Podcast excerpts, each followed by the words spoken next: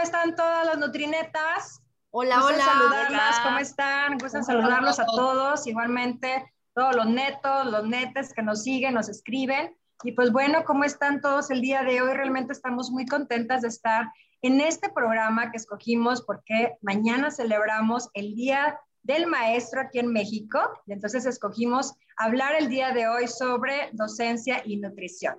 Como bien sabemos, esto es algo muy interesante por parte de los nutriólogos porque recientemente se presentaron los diferentes campos profesionales que han sido actualizados y este campo profesional es el número tres. Se llama docencia e investigación en alimentación y nutrición. ¿Ya sabían eso, Nutrinetas? La actualización. el campo profesional 3, bueno, lo estamos aprendiendo.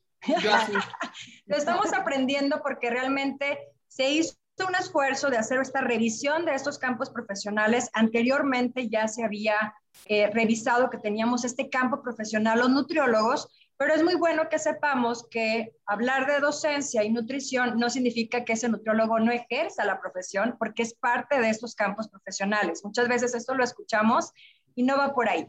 Por eso les queremos empezar a explicar un poco más, conocido todas estas experiencias, además de que las cinco nutrinetas somos docentes, tenemos ya una experiencia en esta área académica, que este campo profesional comprende la formación de recursos humanos en nutrición a nivel técnico, a nivel superior y de posgrado, así como también la generación de tener este conocimiento básico y aplicado de la alimentación y la nutrición, gestión educativa, eso es lo que he aprendido mucho en todos mis años de, de ser académica, estas gestiones que hacemos todas las veces que queremos lograr también algo, y también viene en este campo profesional, además de la gestión educativa, la gestión de investigación. ¿Qué nos dice este campo profesional, los que nos dedicamos a la docencia? Es parte de esta enseñanza de la nutrición desde los niveles básicos y en diferentes modalidades, que es lo que nos van a platicar las nutrinetas más adelante. Y sobre todo, siempre cuando eh, nosotros explicamos, bueno, ¿a qué te dedicas? Soy formador de recursos humanos. Este campo profesional es lo que te explica, porque dice, en esta área de la formación de recursos humanos en nutrición, a nivel técnico, como les decía, superior y de posgrado, nosotros como nutriólogos podemos aplicar técnicas didácticas, técnicas de educación, de comunicación tradicional o de través de uso de las nuevas tecnologías de información, porque eso es lo que también debemos estar hoy capacitados para el desarrollo de recursos humanos, como ya lo hemos mencionado. Planea y gestiona programas educativos. Recuerden algo, el profesor no nada más se va a parar a dar una clase porque preparó un tema. Tiene todo un programa anterior que le llamamos programas analíticos, que han sido revisados incluso por pares para poder llegar a tener pues toda una estructura para que pueda lograrse una competencia específica. Entonces, planeamos programas educativos, lleva a cabo un programa también de capacitación y educación profesionalizante, ya sea, eh, ya sea presencial o a distancia. Muchos de nosotros que somos, como en, este caso, fuimos este, ya graduados como licenciados en nutrición, pero quiero dedicarme a este campo de la docencia, llevamos incluso formación como diplomados en formación docente, en tutorías y otro tipo de formación que nos va permitiendo tener estas habilidades para poder lograr este eh, desempeño en el campo profesional. Y por último, nos habla que este mercado laboral donde podemos estar trabajando es ya sea en áreas de universidades, institutos de investigación, porque también en el mismo campo profesional que les decía, instituciones de salud pública y privada, centros educativos, industria farmacéutica y alimentaria, así como hoy vemos muy continuamente plataformas educativas e instancias gubernamentales. Entonces, por ahí Sabi nos iba a platicar de todo este contexto que tenemos, sobre todo los nutriólogos que están ejerciendo en este campo profesional. Así es, y, y, y ver que Hace un momento que estabas platicando como un campo profesional, creo que es bien importante reflexionar que si bien es un área, no todos los nutriólogos son buenos docentes, ni todos los buenos docentes ejercen como nutriólogos en otras áreas. Así es. Entonces, no, no por dar clases me convierto en un buen maestro o por ser un pues o ser un experto en un área. Tampoco soy docente ser un buen docente. Y esto, con el paso del tiempo, se está eh, no complicando, pero sí se está volviendo más retador. Eh, reflexionar y pensar que la carrera de nutrición en México es relativamente reciente. El próximo año se cumplen los 50 años de, de, que empezó la carrera en 1972 en la Universidad Iberoamericana, pero la, enseñanza formal empezó en 1945 con la Escuela de Dietética en el Instituto, de, Instituto Nacional de Cardiología, pero era a nivel técnico.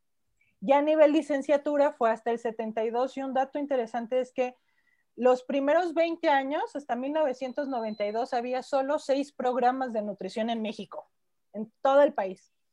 Y hasta el año pasado había ya 315 universidades ofreciendo programas de licenciatura. Y si incluimos técnico, licenciatura, especialidad, maestría y doctorado, son 384 escuelas ya las que están formando profesionales en el área de nutrición. Y esto, pues, e, en, esa, en ese crecimiento de 1992, que eran seis programas a 384 hasta el año pasado, pues ha, ha, requerido pues de diseños curriculares, diseños curriculares que en muchos casos era bajo la óptica de otro profesional, por ejemplo, el médico o el salubrista, o enfermería o en otras áreas de lo que debería de hacer el nutriólogo. Y esto también tiene ahí sus, sus complicaciones, porque es lo que debería de hacer otro profesional que no es el profesional que se está formando en el diseño curricular.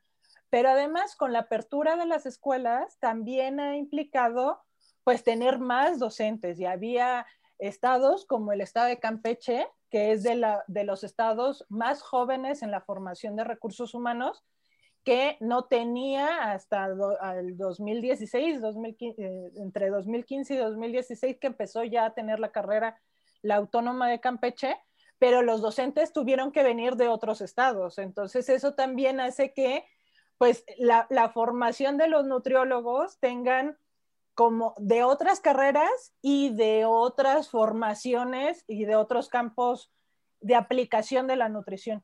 ¿Y por qué comento esto también? Porque antes existía la licenciatura en nutrición, en nutrición humana, en nutrición y dietética o en nutrición y ciencia de los alimentos y tan tan. Ahora hay 26 formas diferentes de llamarle a la licenciatura y unas están enfocadas en nutrición, otras en nutrición clínica, otras en nutrición y actividad física, otra en nutrición y gastronomía, y esto pues también hablando del tema de las competencias que decías tú y que también Mariana nos va a comentar un poco más, pues es diferente, pero al final pues van a, van a estar ejerciendo como nutriólogos. Y esa formación como estudiantes pues corre a cargo de los profesores y también pensar que eh, el año pasado teníamos ya 69 mil estudiantes de nutrición, que eso es mucho, bueno, es relativo, porque es mucho en algunas ciudades como Jalisco y Puebla, que hay más de 20 escuelas en el estado. Simplemente en Jalisco egresan cada año mil estudiantes de nutrición. Y eh, en los últimos 10 años se han, han egresado 70 mil nutriólogos y 45 mil nutriólogos se han titulado. Era una carrera más de mujeres y ha ido cambiando también su conformación. Ya el, el 76% de las estudiantes son mujeres, cuando antes era una carrera 100% de mujeres. Y algo bien, bien interesante que también dentro de la docencia eh, importa es el tema de la acreditación de los programas. Y de estos 315 programas de licenciatura en la página de Concapren, están listados 41 programas, de los cuales 19 tienen vigencia a 2021. Entonces, estamos teniendo más escuelas, eso implica tener más docentes, docentes que en algunos casos pues podemos tener egresados, pero no egresados especializados a lo mejor en soporte nutricio o en industria de alimentos, y que además estos programas se están abriendo y no necesariamente están regulados. Por eso es también importante el tema de las acreditaciones de programa, porque uno de los puntos que te eh, evalúa pues es la calidad de los docentes. Entonces creo que, que sí se viene un reto, un reto más en, pensando en, en, la, en el tema de la pandemia y, este, y un reto también en, el formar nutriólogos que, no, que van a resolver problemas que no conocemos con maestros del, del siglo pasado, porque muchos de los que damos clases egresamos en los 70, ¿qué tienes contra de los 70? y yo soy maestra del siglo pasado. Y que en algunos casos están dando clases con una visión del siglo antepasado. Entonces creo que el tema de la docencia es todo un tema. Es muy importante, Sabi, justo, justo lo que estás hablando, pues es una evolución, ¿no? O sea, creo que la, nutrición y la enseñanza de la nutrición ha evolucionado y tiene que seguir evolucionando a través del tiempo, porque también estamos, como dices, con nuevas generaciones, ¿no? Y tendríamos que pensar cómo aprenden las nuevas generaciones y cómo es que estamos enseñando precisamente. Y con base a esto, algo que me llama la atención es hacer un poco un comparativo y, y creo que yo puedo ser un ejemplo, ¿no? De cómo aprendimos, cómo nuestra generación aprendió y cómo aprenden las nuevas generaciones. Eh, normalmente el aprendizaje estaba muy centrado en el proceso de enseñanza como tal, ¿no? Que era lo que el profesor iba a enseñar y muchas veces esto se reducía o se centraba mucho en la parte teórica, en la parte de conceptos, en la parte de conocimientos. Ahora lo que la necesidad y esta evolución de la que hablamos precisamente de la educación lleva a que este proceso se centre no solamente en la enseñanza, sino en el proceso de enseñanza-aprendizaje, que va a enseñar el profesor, pero qué es lo que el alumno debe de aprender. Y en esta parte de lo que el alumno debe de aprender, hay tres cosas que me gusta muchísimo y es orientar la educación al saber y que ahí entra toda la parte conceptual, pero también al saber hacer que ahí entraría toda la parte de, competencias y habilidades. Así es, y al saber ser, que estos tres saberes es muy importante que un profesor lo desarrolle, no quedarse en la parte del conocimiento ni en la parte del conocimiento y la práctica, sino también el saber ser, ¿no? Que ahí entraría más, por ejemplo, de lo que conocemos como soft skills y qué tanto realmente como profesores las estamos desarrollando. Habilidades de liderazgo, de comunicación, de trabajo en equipo, que son parte o deberían de ser parte también de este proceso de enseñanza-aprendizaje. Centrándome en el saber, sí, sí, sí. Perdón, pero algo que también se debe de considerar es el saber juntos. O sea, el que nosotros tengamos la posibilidad de como docentes transmitir y generar en los estudiantes que aprendan juntos. O sea, sí está bien que aprendan, que aprendan a hacer, pero que conocimiento también, claro. Pero aprendan a trabajar. aprende también. O sea, tu profesor estás en un, en un, en un, es un continuo, ¿no? O sea, una, un proceso de enseñanza-aprendizaje eh, actual tendría que ser retroalimentado, o sea, es un círculo, ¿no? O sea, yo te estoy enseñando, pero, pero ustedes me están enseñando y entre los dos aprendemos y es este proceso más de facilitador que de esta versión tradicional de yo doy el mensaje y ustedes pasivamente lo, Tomen nota. Lo, tienen, ¿no? Perdón, sigue Mariana.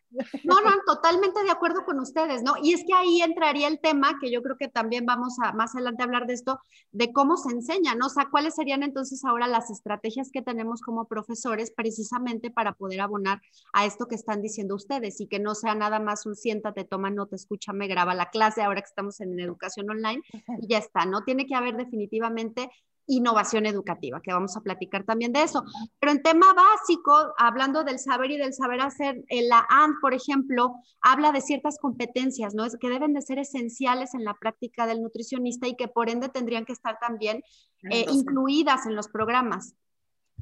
Y aquí entra, digo, las voy a mencionar tal cual, ética y profesionalismo, comunicación, pensamiento crítico, informática, investigación, práctica basada en evidencia, seguridad y manejo de riesgos, alimentos, nutrición y actividad física, educación y consejería, el área clínica o competencias clínicas, negocios, marketing, desarrollo de productos, salud poblacional, servicios de alimentos, manejo organizacional, ¿no? Estas son competencias, o sea, son saberes, saberes y saberes haceres que deberíamos estar, eh, con los que deberíamos estar planeando nuestras clases y nuestro proceso de enseñanza-aprendizaje, ¿no?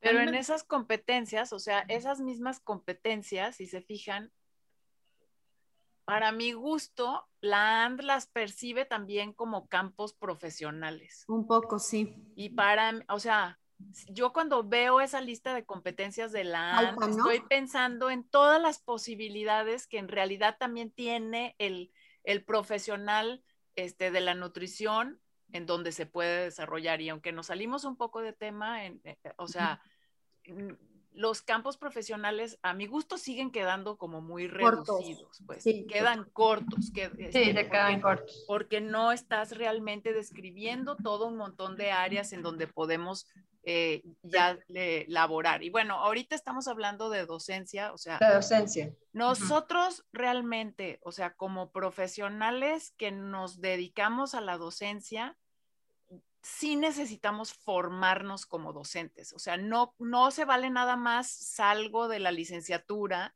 que a todas nos pasó, estoy segura. O sea, salgo de la licenciatura, no, tal vez no cuando salías de la licenciatura, pero en algún momento, ay, chin, pues me voy a meter a dar clases. O sea, pero en ese ¿Por gusto o por necesidad? Así Exacto, esa es la diferencia también. Generalmente. o sea, de repente era que estabas ahí y de repente un docente se fue, ¿no? Así es, y, ya entrale, y a mí me pasó así, ¿no? Y ya entrale y era de dolor de panza y sí, y órale. Pero, pero, pero finalmente es algo que te nace, Oti, es algo que a ti te gusta hacer, ¿sí me entiendes? Pero cuando lo estás haciendo desde, híjole, nomás lo voy a hacer, ¿sabes? Porque, bueno, esto me va a dar este, una entrada de dinero. trabajo. Porque exactamente, entonces ahí te cuestionas, porque, ah, o sea, la experiencia que yo creo que todos hemos tenido es, bueno, finalmente, si no tengo también como carrera de docente y nada de experiencia profesional, lo único que voy a ir a hacer es repetir lo que a mí me dieron en la clase. Son maestros de libro. ahí, ahí, también en formas viejas, por ejemplo, de, de, cómo se daba la docencia, o, sea, o formas anteriores, o sea, yo, bueno, ya saben que yo estudié dos años de medicina, ¿no? Y yo estudié dos años de medicina en la era precuaternaria, ¿sale? Pero donde te metían, ¿verdad? A un, por ejemplo, a un lugar en donde había 100 estudiantes, pero el profesor que te venía a dar la clase era el especialista investigador en fisiología pulmonar, o sea, él tenía todo su laboratorio montado sobre fisiología pulmonar y entonces él te venía a dar la clase, pero porque era el investigador especializado en esa área. Y a eso no nos pasa a nosotros, o sea, lo que nosotros es como a ti te toca dar este curso y te lo vas a tener que aprender como sea. Entonces, si no tienes habilidades docentes, o sea, no, ¿cómo vas a poder transmitir, no? O sea, y eso requiere también una formación. Entonces, si nosotros sabemos que también desde la parte curricular estamos arrojando un montón de estudiantes que lo que van a hacer es trabajar, también tenemos que poner la formación de competencias docentes dentro de nuestros propios currículums de licenciaturas en nutrición. Es decir, la docencia tiene que ser una parte esencial de lo que nosotros formamos también los nutriólogos si sabemos que un porcentaje, no, no me acuerdo ahorita porque no tengo los números, o sea, a la mano, si sabemos que un porcentaje muy alto de nuestros egresados van a estar dando clases, ¿sí? porque es parte de cuando estás haciendo modificación curriculares, este, tienes que evaluar, por ejemplo, en dónde están metidos tus egresados y qué están haciendo para que también te acrediten tus programas adecuadamente. Y si eso, o sea, tú tienes que saber qué están haciendo y si ellos están dando clase y un porcentaje, yo me atrevería a decir que más del 50% están dando clase, los tienes que también formar como docentes. Entonces, ahí es donde entra toda esta parte de innovación educativa que decía Mariana, ahí es donde nosotros también como docentes nos tenemos que formar en que los estudiantes tengan aprendizajes autónomos, que sepan autorregularse en sus formas de educar, porque ya no es mi maestro viene y se para y me da la clasecita, sino cómo le hago yo para ir aprendiendo. Así es, yo como les digo, o sea, yo no les voy a enseñar sobre, este, por ejemplo, nutrición en el embarazo, o sea, nutrición en el embarazo va a seguir evolucionando. Es como, ¿cómo le haces para saber en dónde y cómo buscar la información? Y luego, con enseñanza basada en proyectos o con formación con base en solución de problemas y orientado a proyectos, entonces resuelves proyectos y resuelves casos prácticos, ¿no? En tu clase. Y ahí, ¿sabes qué, Clau? Perdón, algo que es bien importante de lo que estás diciendo a, razón del tema de, nutrición en el embarazo, creo que también algo que, que, ha quedado corto en la docencia es que sentimos que por ser docentes podemos dar cualquier tema. Todo y y eso al final también se lo transmitimos al estudiante, que el estudiante puede ser un egresado nutriólogo, todólogo. Y no necesitamos, digo, es difícil precisamente porque cada vez hay más escuelas, pero pues no en todos los, los estados o en todas las ciudades tienes hospitales de tercer nivel para tener el nutriólogo de terapia intensiva dando soporte nutricio, por ejemplo. Entonces, va a haber veces en donde no, no puedas tener al mejor maestro, no porque no se pueda, sino porque no hay profesionales en esa área, en esa ciudad que puedan dar la clase. Pero, pero ahí falta esa innovación, porque entonces justamente creo que ha faltado en esta visión de todólogo, a mí me toca dar esa clase y tengo que dar yo todo, en vez de invitar ¿no? Y de ser creativo y decir, bueno, de 10 clases, estas dos ya muy especialistas, voy a tener un invitado que perfectamente se puede, que perfectamente se vale. Y ahora más. Eh, sí, sí, o sea, tengo esa experiencia en posgrado y tenemos no sé cuántos decirles de invitados, o sea, profesores invitados, que es el que está en terapia intensiva y que es el que está eh, Excelente.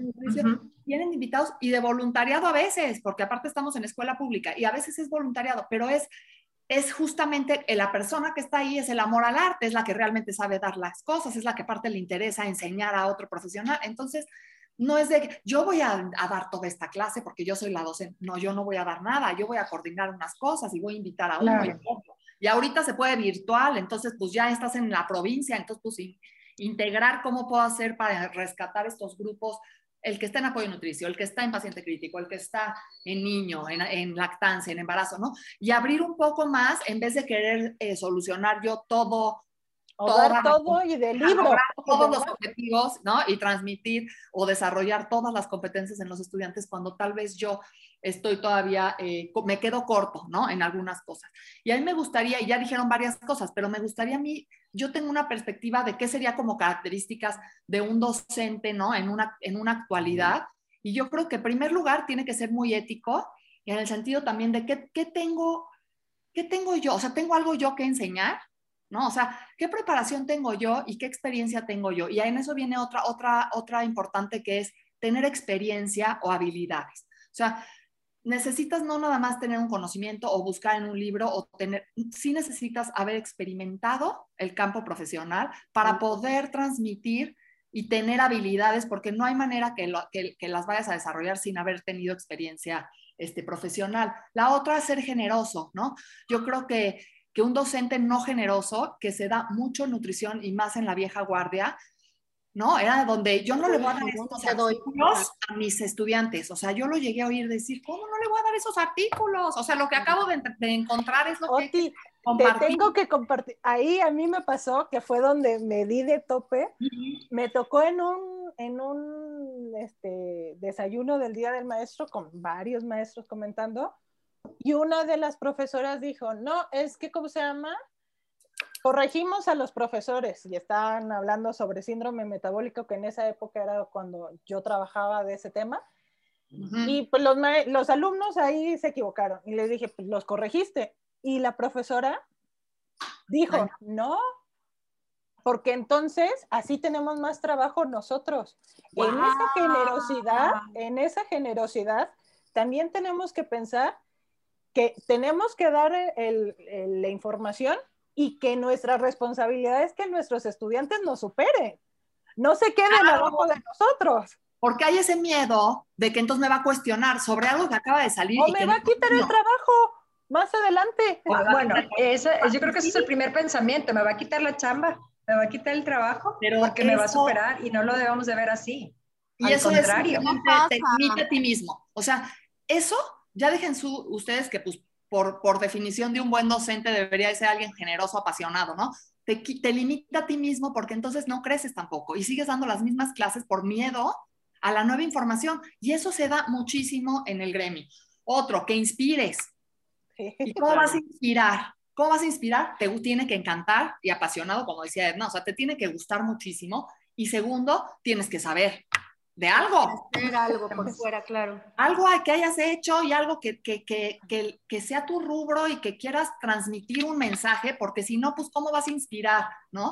Otro, eh, ser actualizado, estar actualizado y la evidencia, que es un poco, pues sí compartir esto, pero tengo que tener la evidencia y ni modo, aunque no lo domine. Esto es lo nuevo, está aquí la evidencia, a ver, vamos a discutirlo, a ver, vamos a revisarlo juntos, estamos en el mismo barco, en el mismo nivel, no yo arriba, Estamos ¿Qué es lo que ha pasado con proceso de atención nutricia, por ejemplo, que tanto hemos abordado ese tema que cuando nosotros nos formamos no, no existía proceso de atención nutricia. No existía. Tuvimos que y a mí eso me pasó con cuando yo entro a ser docente en el 99 y cambian el plan curricular en el 2000. Y lo dijeron, no había, no hay unidades de aprendizaje para ti. Y yo, ¿y qué pasa? Porque yo a mí me tenían asignada en el área clínica. Me dan bioética e investigación y yo, yo no vi bioética en la licenciatura. ¿Ahora qué tengo que hacer? Pues ponerme a prepararme porque estas nuevas, eh, eh, los planes curriculares van evolucionando. Tú no lo viste cuando te formaste y eres docente en ese momento. Imagínate, o sea, tomé un diplomado, cursos en toda esta área de bioética y ahí fue donde hice 11 años precisamente trabajando con esta temática que muy pobremente a veces como que no lo ves como útil, pero es tan importante dentro de nuestra formación para poderlo, este, pues, transmitir, ¿no? Con los, con los alumnos. sería algo bien interesante, pero así me pasó a mí.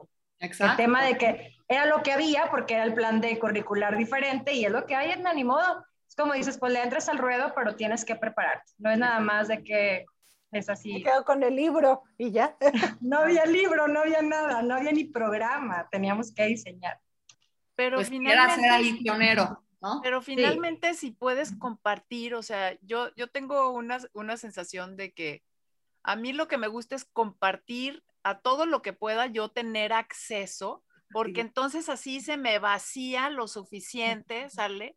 Como para que entonces puedan llegar cosas nuevas, ¿sale? Porque si nada más estoy como acumulando todo y no, no te voy a compartir esa información que yo tengo o ese capítulo o ese libro, o sea, yo cuando abrí la carrera no había nada, o sea, no había nada de nada, yo de mi lana puse los libros que había para que los estudiantes empezaran, o sea, y era todo y siempre estar ahí, o sea, o por ejemplo, el simple hecho de que te colegias, ¿sale? Que eso me parece que es una parte importante como docente, o sea, por ejemplo, te colegias. Pago mi membresía también para tener acceso a la AND. Y al pagar mi membresía para tener acceso a la AND, eso me da también acceso a un montón de información y de bibliografía a, a, la cual necesitarías pagar pues de otra manera. Y entonces esa también la puedes compartir de alguna manera pues este, para poderla discutir, por ejemplo, con los estudiantes y traer temas nuevos a la mesa, ¿no?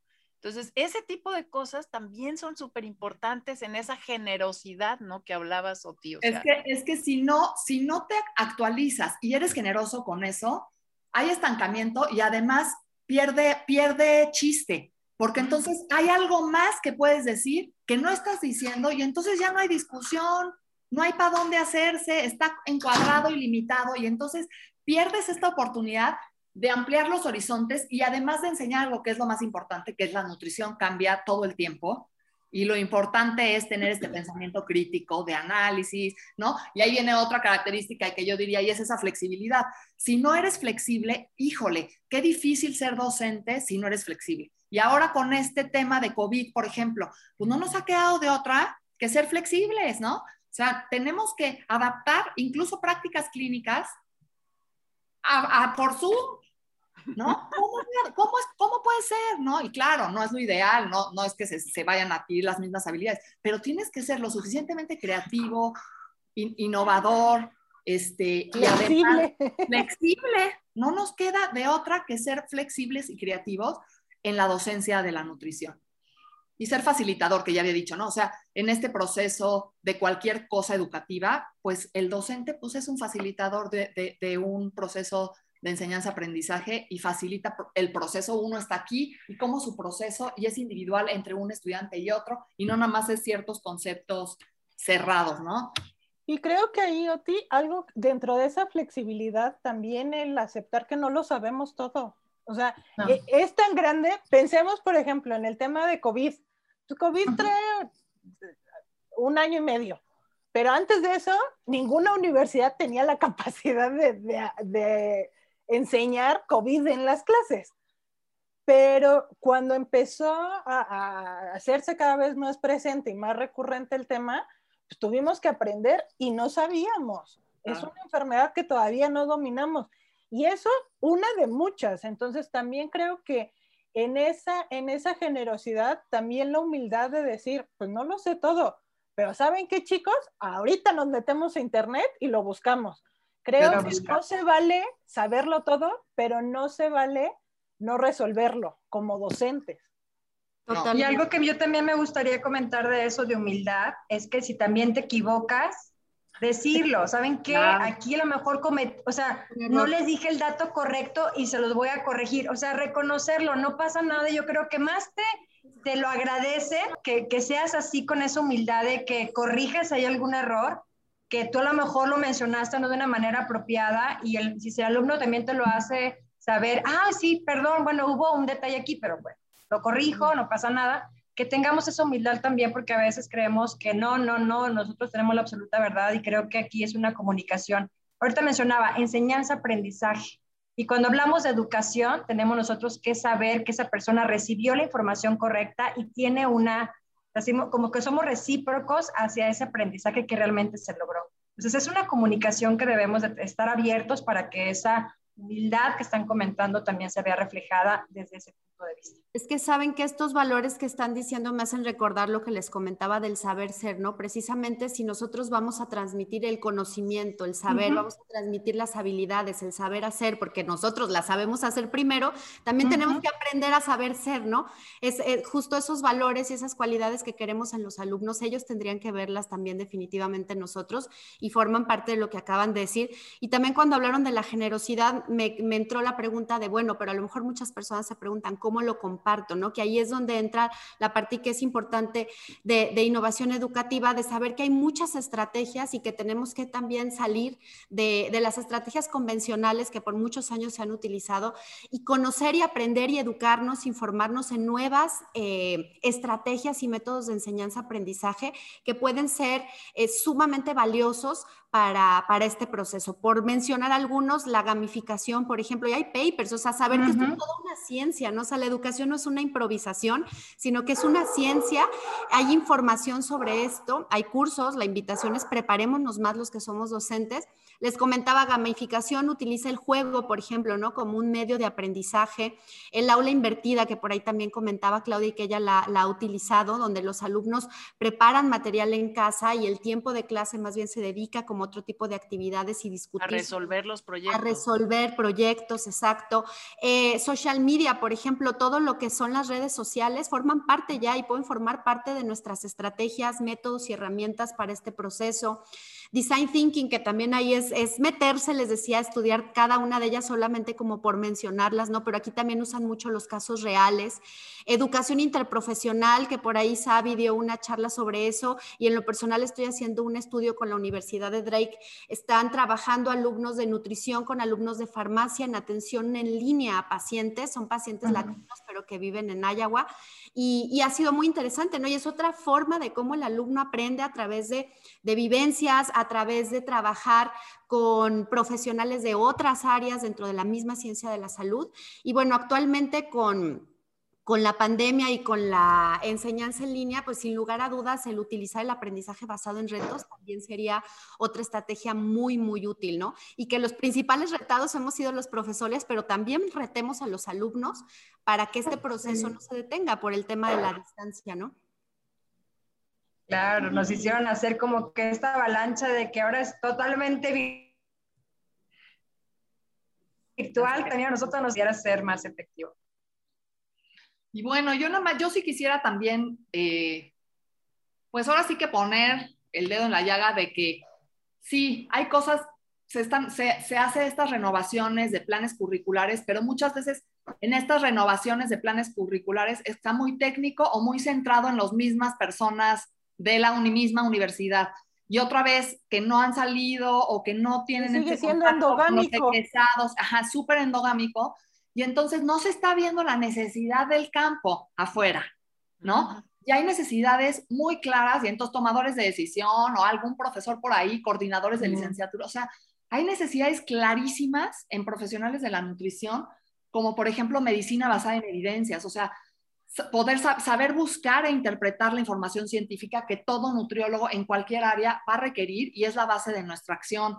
Eh, por ejemplo, consejería y promoción de cambio de conducta, que debería de ser central en cualquier intervención nutricia, ¿no? Entonces enseña proceso de atención nutricia, pero la intervención nutricia pues enseña cálculo dietético por equivalente. o sea, los mismos campos OTI siguen hablando de orientación alimentaria. O sea, ahí viene ahorita, o sea, checando los datos, ¿sí me entiendes? De que dices, bueno, o sea, no, todavía sin tomar en cuenta como lo se habla como igual de todo. Sí. o sea, se habla como indistinto educación, orientación alimentaria y consejería. Que eso después pasa con los diseños curriculares. Los diseños curriculares le cambias el nombre, pero, o sea, le cambias el cascarón, pero el contenido sigue siendo el, contenido, no, sea, no ha evolucionado, o sea, no ha trascendido, que es lo que necesitamos en la educación. Sí, la parte que dijeron también, a mí me parece súper importante, eh, y que estamos bien verdes, pues porque nunca nos hemos metido ahí. O sea, esta parte de social marketing, ¿no? O sea, marketing social, es, mercadotecnia social es un tema súper importante donde el nutriólogo debería ser clave y más en nuestro ambiente y en nuestro contexto. Nuestra participación en política pública, ¿no? Estas herramientas o habilidades de qué tendría yo que hacer en una norma, cómo reviso una norma, ¿Qué tipo de, acciones son a nivel más público? Es otra cosa, ¿no? Eso, hace falta. Y, creo, bueno, la parte de intervención nutricia que está súper limitada, ¿no? Eso es algo que sí urge, ¿no? Yo creo que en la parte clínica, la parte de intervención nutricia está muy centrada a dietoterapia y a dietoterapia antigua, ¿no? No actual. Entonces ahí urge renovar y urge separar esto que decía, o sea, consejería es una cosa, educación es otra, Orientación alimentaria es otra. ¿Cuáles son los mensajes generales que se deben mandar de acuerdo a la evidencia actual? ¿Y cuáles son cosas muy específicas para un paciente con tal patología? ¿Y cómo se hace en una entrevista con, tomando en cuenta motivación, aspectos psicológicos? O sea, no sabemos nada de eso. Y tú estás, por ejemplo, hablando nada más del área clínica, o sea, no quieras agarrar, si fueras a agarrar, no sé, el área, por ejemplo, de tecnología de los alimentos, de alimentación, o sea, los vastos huecos que tenemos en, en, ese espacio, pues en nuestra formación. En la misma salud pública y comunitaria, o sea, la forma como se enseña es, o sea, pero cuaternaria. nada que ver como lo, que en verdad debemos de aprender. Cuaternaria, cuaternaria. Servicio de alimentos también es otra área que se ha desprotegido un montón y que... el nutriólogo podría realmente... Y que necesitamos docentes para, para dar, o sea, uno para dar, pero también para motivar, porque creo que parte de, de esa conversación que hemos tenido es que los maestros también se vuelvan embajadores de esa área de conocimiento dentro de la nutrición. De, esa, de esa expertise, que la sepan transmitir. pasión con eso, o sea, que esa área sea su pasión. ¿Sí? No como el, como de que me tocó la, la, la materia, la patito porque luego a veces es así, como que esta no es la materia central. La actitud.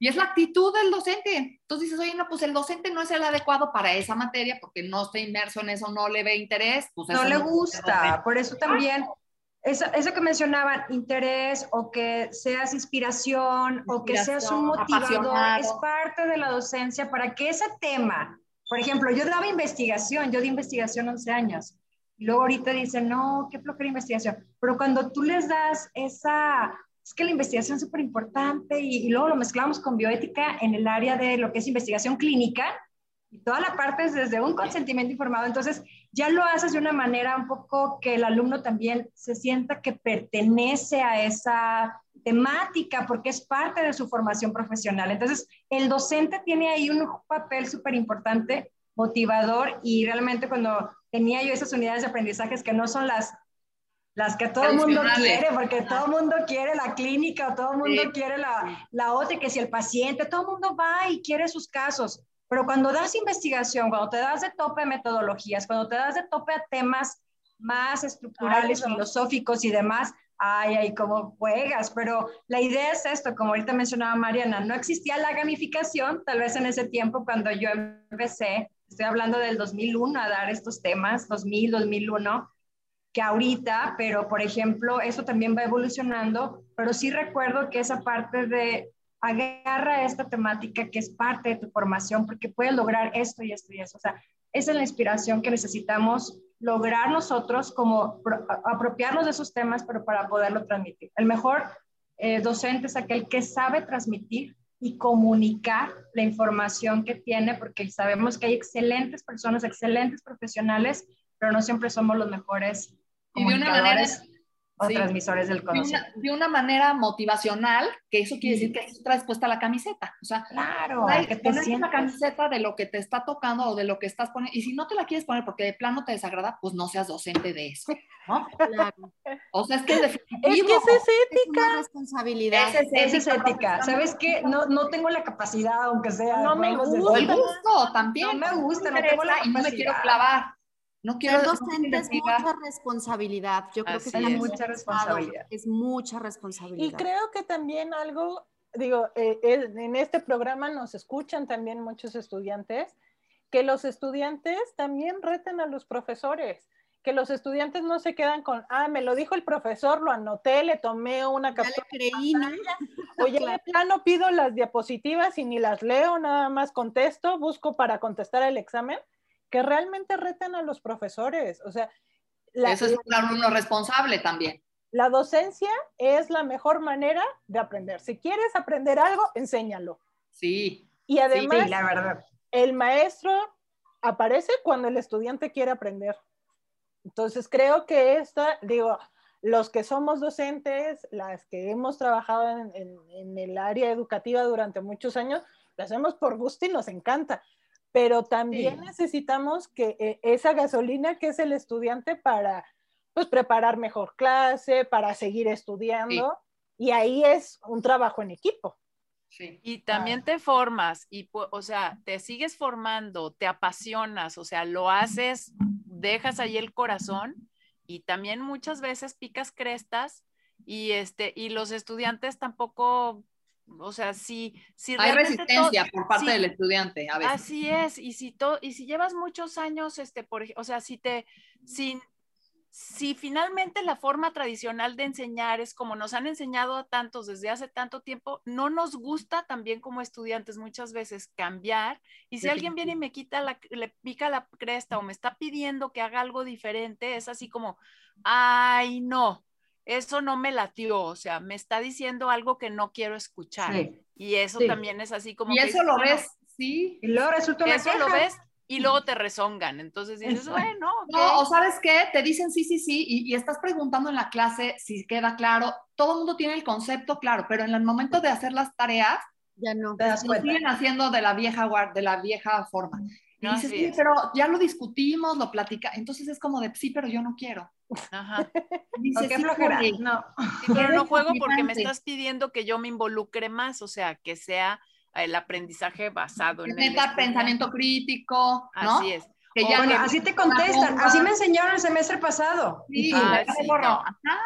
Pero, o sea, es finalmente les estás pidiendo también que se salgan de su zona de confort. y no quieren salirse de su zona de confort. Y, algo que es bien importante en, este, en esta comunicación docente-estudiante, que como estudiantes no vayamos por un 10, vayamos para aprender, porque ese 10 no significa que yo haya tenido el conocimiento o las competencias, las habilidades las actitudes para tener un paciente y puede llegar el día en lo que yo sé, no nada más lo que yo sé, sino cómo lo sé hacer, cómo lo digo, cómo actúo, que puede marcar la diferencia incluso entre la vida y la muerte de una persona. Entonces, claro.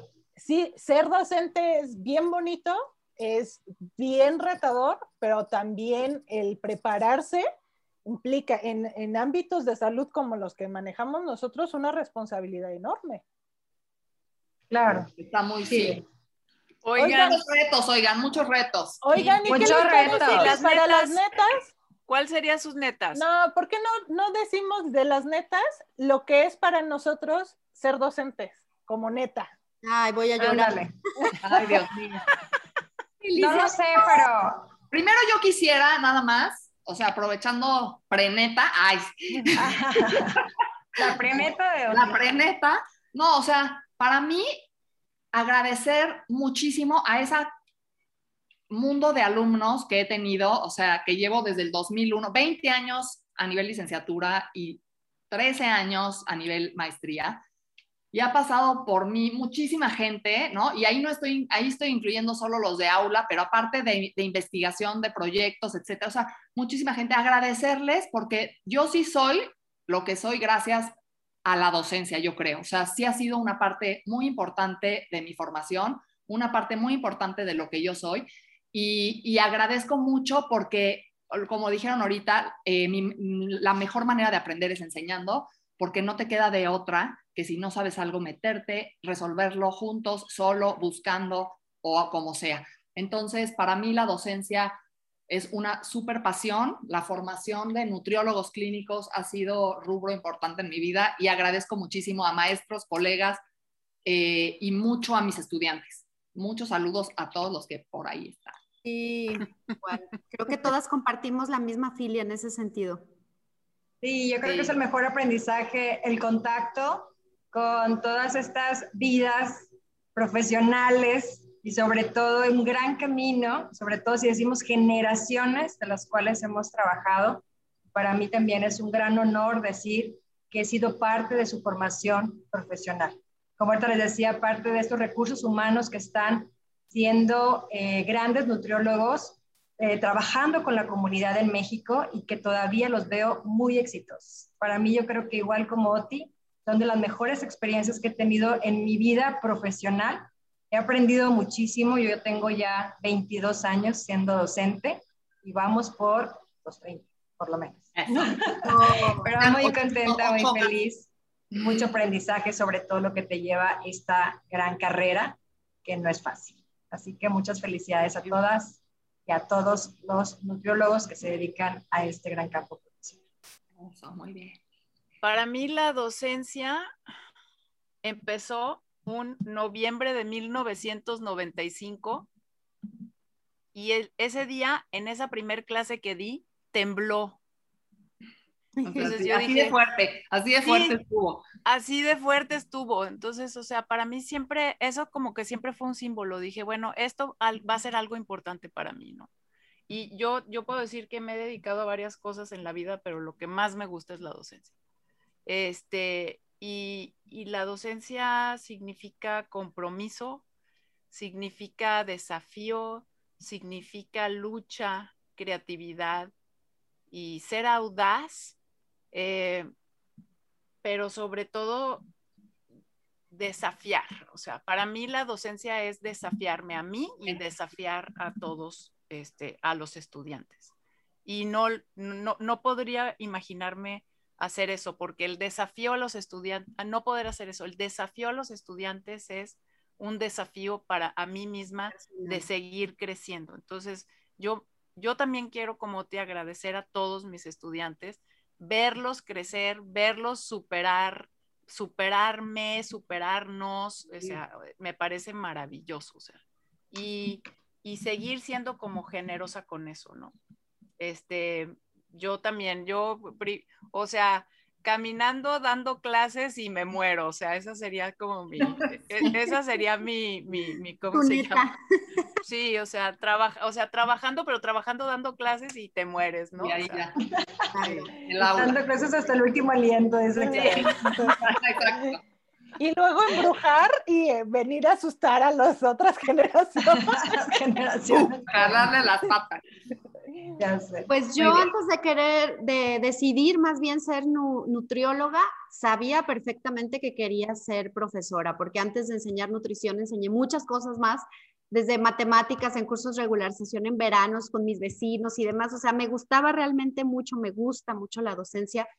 Tengo 13 años Sí, me encanta. 13 años muy felices de, ser profesora a nivel licenciatura. Estoy sumamente agradecida también con las instituciones en las que he trabajado, con la que trabajo actualmente. Muy agradecida con mis alumnos. Y pues, ¿qué les puedo decir? Que para mí la docencia es un honor. O sea, en realidad para mí ha sido un honor estos 13 años de poder compartir.